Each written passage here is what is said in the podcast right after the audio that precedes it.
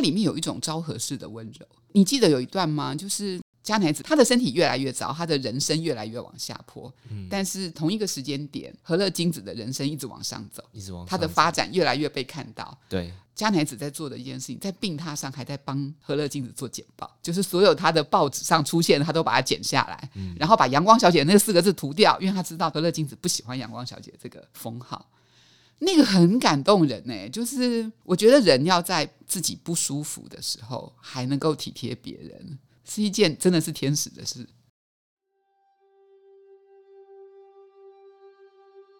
欢迎收听《迷成品 Podcast》，今天读什么？在每一集节目里，我们精选一本书，邀请来宾深度分享，也聊聊这本书带给我们的阅读趣味、启发与思索。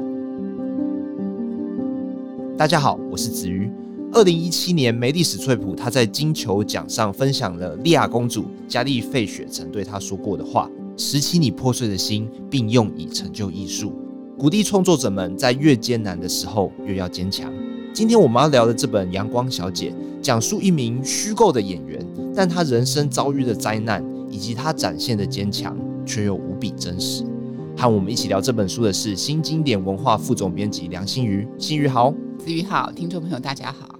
在开始聊《阳光小姐》之前，想问一下心妤哦，新经典文化出版过吉田修一老师的《横道世之介》，还有《国宝》，您会如何向读者介绍吉田修一这名作家呢？其实吉田修一的作品，除了这几本之外，陆续翻译成中文版的，在台湾非常多。早期有我们熟悉的恶人嘛，近一点的有鹿啊、有怒啊这些故事。我会这样想，就是吉田修一他用他的小说，如果写作是探索的过程的话，他用他的小说探索了人生或者人这个世界上面很多的面向，直到这一次他会回到原点，回到他的出生地点。阳光小姐，她会讲她二十五年写作以来都没有处理过的议题。那有哪些元素是吉田修一？他不论故事如何变化，不论他今天要写演员的故事、歌舞伎演员的故事，嗯，或者是大学生的故事，或者他今天要写凶杀案，不管写哪种类型的故事，他都不曾改变，他都始终聚焦的呢？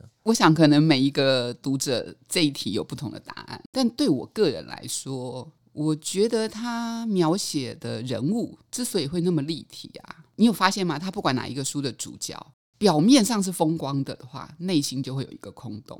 嗯，表面上是普通人的话，内心就有一块地方非常温暖。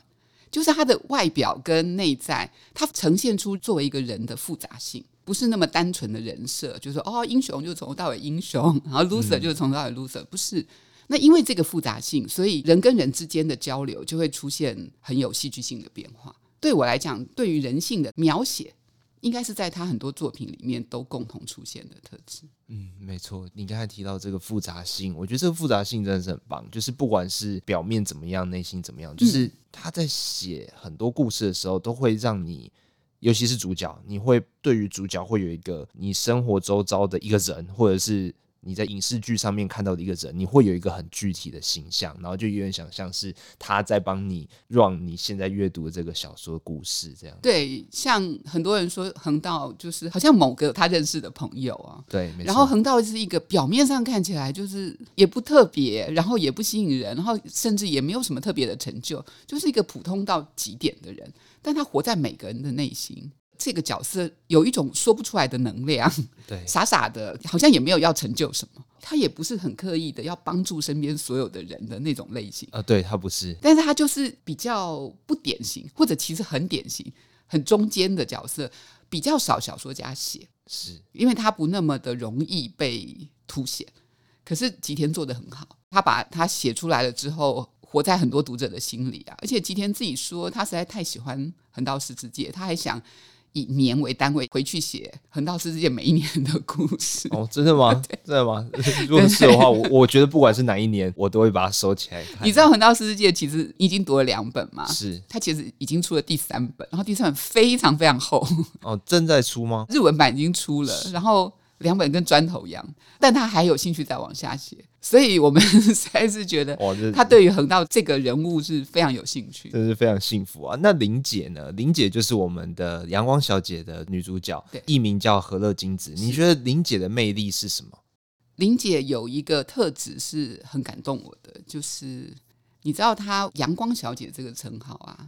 听起来好像很阳光、很正面，嗯，但其实是一个有点嘲讽意味的。我稍微讲一下那个情节，就是何乐金子是小说里面是一个那个年代的女演员，她是以肉体派女演员出道的，风格比较大胆，会露出大腿啊，会露出肩膀，在那个年代其实是尺度比较大的，然后比较真性情的演员，包括戏里的角色也是。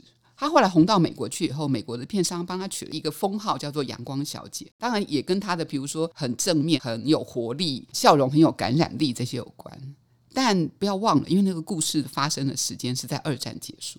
二战是怎么结束的？是美国人在长崎丢了一个原子弹，嗯，而和乐金子是长崎人，所以对于美国人，这个封号后面的意思就是：哇，你是活下来的那个，活下来包括生命的活下来，还包括你可以活到好莱坞来。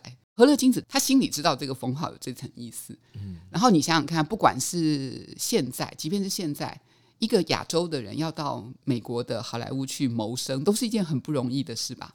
对，即便现在包括杨紫琼啊，都给大家了一个新的那个视野，可是还是不容易。即便是范冰冰，也先从龙套开始，都是不容易的事情。何况在那个年代，我自己读这小说的时候，我很清楚的意识到，如果我今天是他，我的意思是说，如果我今天有人给了我一个看起来漂亮，但是其实有嘲讽意味的封号，我可能会想要拒绝这个角色，我不要站在那个位置，应该是拒绝。我会用别的方式。就人生路很宽，我不一定要这样走。但何乐金子站在那里，他看起来好像不知道这件事，但他心里知道。然后他对这个东西没有特别的反应，可是他承受了所有的揶揄也好，掌声也好，他一视同仁的接受，然后他站在那边，然后最后把自己真的活成阳光小姐。我觉得这个是、哦、鸡皮疙瘩。我读小说的时候非常感动的吧。其实这个是很不容易的一件事。是。那如果我们读者去读小说的感动是这个样子，那如果是切换到作者的视角呢？就是吉田修一他自己也是长期人，他的许多主角也都是从长期发迹的，但是却是他第一次撰写原爆的故事，可以再跟我们多说一下原爆跟这个故事的关联是什么吗？吉田就说，因为他自己不是亲身经历原爆的第一代，所以他从小在长崎，他们每一年的暑假都要去参观各种博物馆，然后看原爆受难者的日记，然后听幸存者的故事。对，所以对他们来说，原爆是很近的历史。但是他后来跟长崎以外的地区人接触之后，就发现。对日本其他地区人来说，原爆好像是一个陌生的东西。知道有过这件事，但我猜人心是这样子，就是一个痛的事情，你不知道怎么料理的时候，我们会刻意的不去看它。所以吉田修一他感受到这个差别，他会觉得作为一个长崎人，好像有义务来讲这件事。但是他自己不是亲身经历者，他觉得他要讲，他好像又没有那个资格来说这件事情。所以过去他的作品里面虽然提到长崎，但是并没有真的处理原爆这个议题。但直到这一次，他找到了一个方式来写原爆这个故事，而我觉得非常好。因为通常我们讲到沉重的议题的时候，就会写出一个沉重的文章或者沉重的小说。可是阳光小姐她找到了一个非常轻快的方式，轻快的笔调，然后让你不会觉得说它就是一个沉重的故事。但是在爆炸发生，透过河乐金子跟他的好朋友加乃子的相处，因为加乃子在里面就是当时原爆发生的时候，他们离原爆的地点很近。其实河乐金子是被震昏了，然后是加乃子拉着他跑，因为失火了。但加乃子是一个。照河乐金子的说法，是比她还漂亮，对，比她还有资格当女明星的人。的确，当时也有很多人是想要找她去进演艺圈的，但因为她很早结婚，所以她就没有真的往这个方向走，以为躲过了一劫。但是几年过去以后，就发现原爆症来了。嗯，原爆的原爆症是一个很恐怖的地雷。像我们最近因为那个 COVID 的关系，很多人讲长新冠的症候群嘛，那。长新冠这件事情，我以前以为是就是一直不好，比如说咳嗽，一直拖很久不好。到了后来，像今年的很多症状是，你以为好了，过了几个月之后突然出现，比如说呼吸困难的症状，或者是什么相关症状，后来才去检查，才发现其实是跟 COVID 有关。那原爆有一点像这样子，可是更严重，因为它是辐射影响的关系，所以有人是数年之后才出现各种状况。而何乐金子自己啊，曾经有一段很真心的感情。她没有办法跟那个男生结婚的原因，其实是那个男生的家人反对。因为他们知道他在长期担心他会有后遗症，然后万一将来结婚了生了小孩，要是有基因突变或者其他的症状怎么办？这个是很实际的事情。这个我们现在听起来跟故事一样，嗯、但是我觉得真的经历过战争的人啊，对他们来说，那个就是生命当中没有办法抗拒的残酷的一面。即便你最后很幸运没有感染到原爆症，但是你也很不幸，必须要割舍你真正的感情。原爆所造成的破坏不只是爆炸的当下，当下对，其其实对于你的人生都会有很长期的影响。最可怕的是你不知道有没有 影响，你以为现在 safe 了，你不知道明年会怎么样。那我接下来想请新宇帮我们细说一下核二金子，也就是玲姐。玲姐啊，首先八十几岁的老太太可以这么美，是一件很迷人的事吧？因为那个故事的开头就是一个二十几岁的钢铁一心要去打工，没错，对，然后被介绍到已经息影的大明星家里去打工，但做什么事他不知道。嗯，然后这个孩子就很忐忑的去按了门铃，心里想说，出来开门的那个会不会是一个鸡皮鹤发的老人？曾经即便很美，但都已经息影这么久了嘛。结果后来对讲机接通了以后，先是听到那个林姐很惊慌的说：“哈。”现在你现在来吗？然后他以为他记错时间，他就说：“哦，不是不是，是我弄错了时间。”嗯，结果他也没有马上开门，他马上就跟他说：“哎，花很漂亮吧？”冈田一心就说：“什么花？”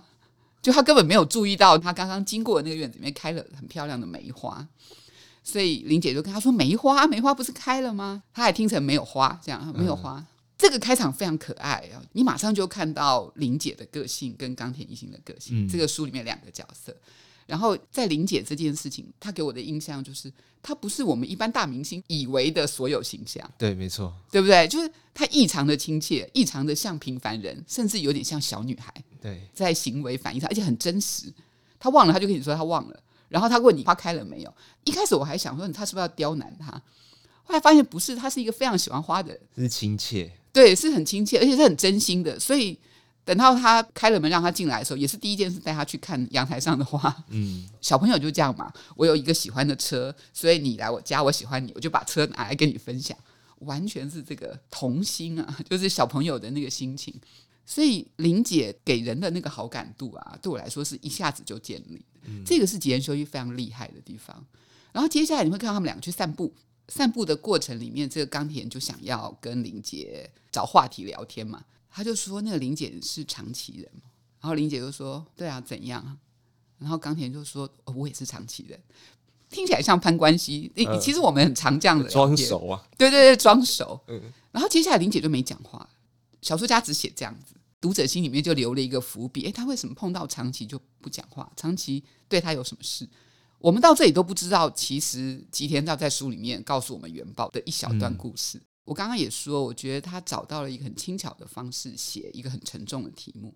他自己有说，他说他本来一开始在写这个故事的时候，想要以加乃子为主角，但他觉得这整个故事会很沉重，对，所以他换了一个角度，从玲姐来写。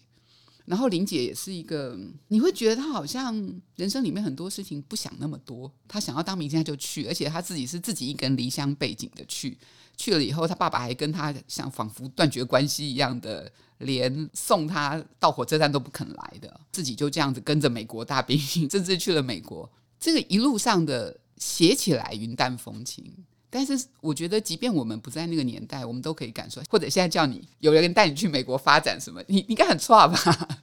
不行。对，可是他完全就有一种兵来将挡的自在感。我觉得这个是很活生生的。可是他毕竟在小说里面已经是八十几岁，也就是说。我们看到这个小说的时候，他的演绎的人生是结束了，但人生里面还是有很多起伏。大家慢慢的会看到他跟加乃子之间的那段故事，跟他心里面有一个洞。我们一开始不是说，我觉得他很多的角色都是表面看起来光鲜，其实心里面有一个伤口或者有一个洞。那么他怎么去处理他的伤口？我在思考一件事情，就是玲姐她是怎么去看待加乃子的？年轻的时候会不会有一种竞争的关系？或者是说有一点历练之后，其实是相知相惜，然后年老的时候变得又是另外一个态度，这样子，就是他在试图的过加乃子的人生吗？他说他偷走了加乃子的人生吗？我觉得这个话其实有非常深的歉疚感。至于你说的嫉妒这件事，我一开始读小说的时候也有，因为我们本能反应啊，现在就是会比较。可是回到昭和那个时代啊，它里面有一种昭和式的温柔。我后来会选择用另外一角度看，就是他跟嘉乃子之间的确是没有芥蒂的，像手足一样的关系。有很多原因，一方面是那个年代的人心很单纯，这两个乡下长期的小姑娘，然后嘉乃子的个性有很大的关系。嘉乃子被玲姐描述说，她是一个长得比她还漂亮，对所有人都很温柔的女生。碰到这样的人，真的很难跟他嫉妒啊！是天使吗？我觉得其实是差不多天使式的存在，只是那么美好的后面，其实都会有一点残念嘛。而且他很早就知道他要结婚，然后要考进公家机关工作。他们两个本来还想一起去当明星嘛。那我觉得很有趣的事情是，如果这两个人真的一起当明星，你说的那些嫉妒跟比较啊，可能后面会不得不出现，那可能就另外一个故事。但因为他没有成为明星，可是他里面也提到，江乃子并不是对当明星这件事情完全没有兴趣的嘛。他其实也有一点点憧憬。但那么年轻的女孩子，然后那个时代，所以她也跟着去拍了一些照片啊什么的，包括到后来身体出状况之后。你记得有一段吗？就是她的身体越来越糟，她的人生越来越往下坡。嗯，但是同一个时间点，和乐金子的人生一直往上走，一直往上走，他的发展越来越被看到。对，嘉乃子在做的一件事情，在病榻上还在帮河乐镜子做简报，就是所有他的报纸上出现的，他都把它剪下来，嗯，然后把阳光小姐那四个字涂掉，因为他知道河乐镜子不喜欢阳光小姐这个封号。那个很感动人呢、欸，就是我觉得人要在自己不舒服的时候还能够体贴别人，是一件真的是天使的事。没错，我觉得今天不要说我们身体不舒服，我们今天很忙，忙起来的时候可能讲话就没有办法那么体贴，或者是那么顾虑到身边人的感受，更何况是身体。我觉得我们读者在读这个故事的时候，有点接近是以一心的视角在回顾玲姐她的人生，但是她其实不是单纯的说帮我们撬开一个洞去窥见玲姐，其实一心她在故事当中也有一些伤痛，在故事进行当中，他也经历了一些事情，为我们展开全新的剧情哦，让故事不是单纯的回味而已。那星宇怎么去看一星这个角色呢？一星不是很像？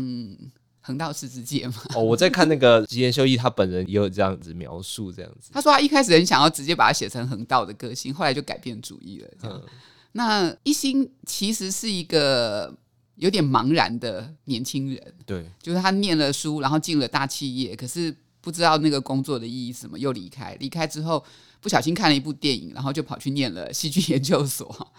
念了戏剧以后也不知道干嘛，甚至于一开始的时候还因为没有办法打工，所以没有钱，还在餐厅里面选要吃 A 餐 B 餐，要选很久，就是为了很小的事情犹豫不决。这个选 A 餐 B 餐这个事情啊，我觉得其实很容易就看出冈田一心的个性。是，那我们是跟着他的经历进入了和乐金子的世界，嗯，的确是这样子，就像跟着他的脚步，我们也错过了梅花。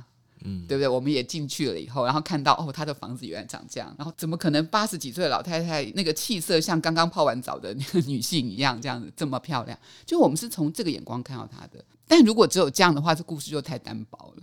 所以接下来你会看到冈田一心自己在爱情里面的大转。对，他遇到了他喜欢的人，他又失去了他喜欢的人，但是失去了喜欢的人这件事情，却翻出来了一点，是他。更深层的一个失去的伤痛嘛？哦，我觉得这里的转换我很喜欢，就是我们很少把失去一段爱情跟失去一个亲人的情感连起来，对吧？就是我们会拿这段爱情跟上一段爱情跟后面的爱情去比较，对。但我们很少把这一段爱情的结束跟我跟一个小说里面就是他妹妹，他妹妹早夭离开的这件事情的那个盖起来的伤口是有关的。所以他失恋这件事情反而打开了他的潘朵拉的盒子，让他不得不去面对这件事。而这个时候，他在他的迷惘跟在他的伤痛里面的时候，因为打工的关系，所以他常常见到何乐金子，他就会想要跟何乐金子讲。但何乐金子是一个人生经验这么丰富的人，他对他只有很简单的安慰，甚至于你都听不出来是不是直接的安慰。他跟他说，有时候人需要一点时间。但是这样子的东西反而可能是最能够安慰人的，因为有的时候我们会这样啦，就是假设我们两个是好朋友，然后你现在碰到一点烦恼事情，我就开始跟你说，哎，你应该要这样，不应该要那样，应该要什么什么什么，然后你就俩工了，开始沙盘推演，开始分析，对，然后你就烦了，因为就想说，你不要指挥我要怎么做，其实不是，其实你要的可能只是要一个听众，而和乐金子因为人生经验的关系，所以他看事情更深也更宽，他也不会把事情看那么绝对，然后是这个温暖的感觉对一心来说产生了疗愈。而不是他告诉他具体的方法是什么。嗯，对，我觉得这个是吉田修一很厉害的地方。对，我觉得就透过那个文字，你其实也感受得到，其实和乐金子他所给予的回应，其实是非常的温暖，嗯、而且对于一心来说是非常疗愈的、哦。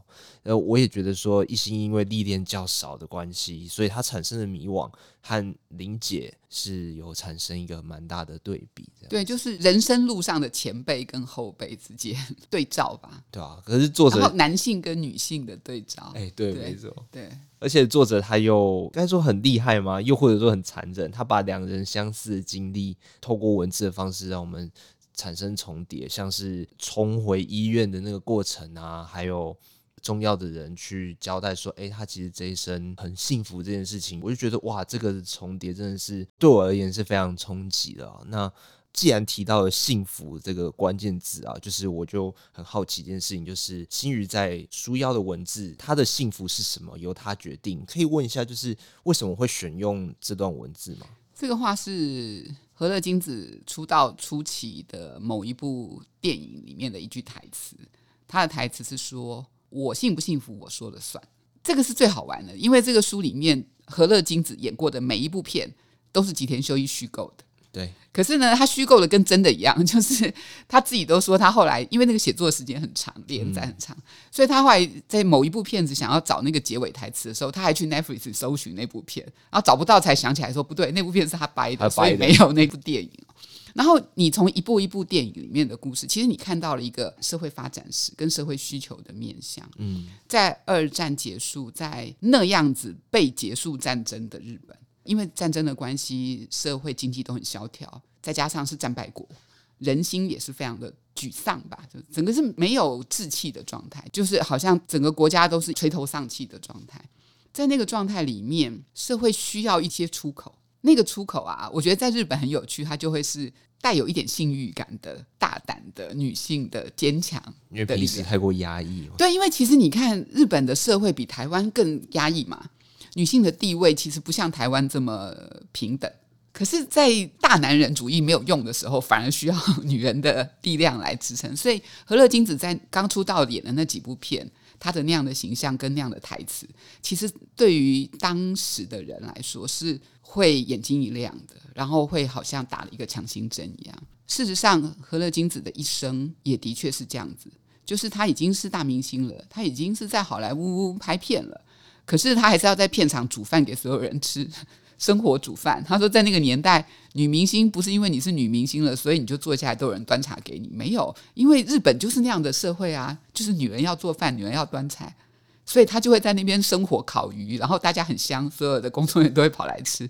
这个是很有趣的，而且包括，因为他后来入围了那个奥斯卡金像奖的时候，消息传回日本，日本人还说啊。这个何乐金子一方面很称赞他，一方面就觉得他真的应该赶快嫁人。两句小说家里面写的话，马上就把你拉回到那个时代一个保守的日本社会嘛。嗯。所以在那个状况下，和乐金子面对的是看起来好像很有机会过不一样的人生，但是他后面的拉力也很大。我不知道大家在这种状况里面，很多人会很迷惘吧？可是我们好像没有看到和乐金子花太多的力气在迷惘上面。我猜有一个很大的原因就是他的幸福他自己决定。所以这段文字的话，其实也可以去连接到说，我们读者在面临着人生中就是幸福这个大课题啊，就是能从阳光小姐上面得到讯息嘛。我希望是，即便我们现在比起故事里的那个年代更开放、更自由，但是我们不管你几岁，几岁都有几岁的迷惘。可是，在迷惘的过程中，有的时候我们都说要做自己，对不对？但是到底怎么做自己，我们也会有很多的疑惑嘛。对，那最终是要不要为自己的幸福下定义？是。那如果我们可以自己决定自己的幸福，那也就包括我做了那个决定之后，我要承担后面的所有东西。没错。因为只能这样啊，因为人生只有一次，然后每个人都有自己的人生，没有办法复制。我觉得年纪小的时候，我们会觉得哦，那别人这样，我们是不是怎样怎样？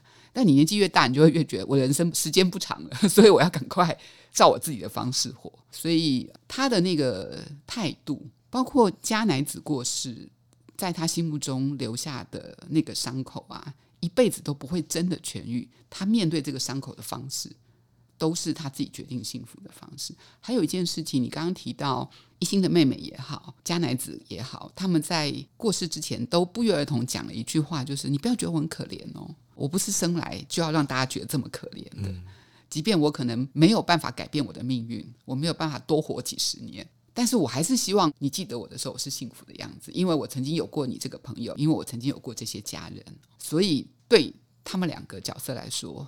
他们的幸福也是他们决定的。非常谢谢新宇今天的分享。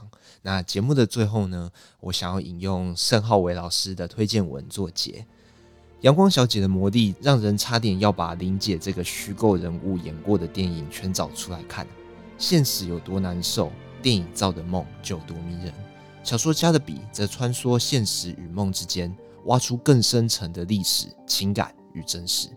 今天的节目就到这里，邀请大家到诚品书店全台门市，或是点阅节目资讯栏的诚品线上书籍链接，查找新经典文化出版的《阳光小姐》。若你喜欢这集内容，请在收听平台给我们五颗星。有任何想法，也欢迎留言给我们哦。谢谢大家收听，也谢谢今天来宾心瑜，拜拜。拜拜。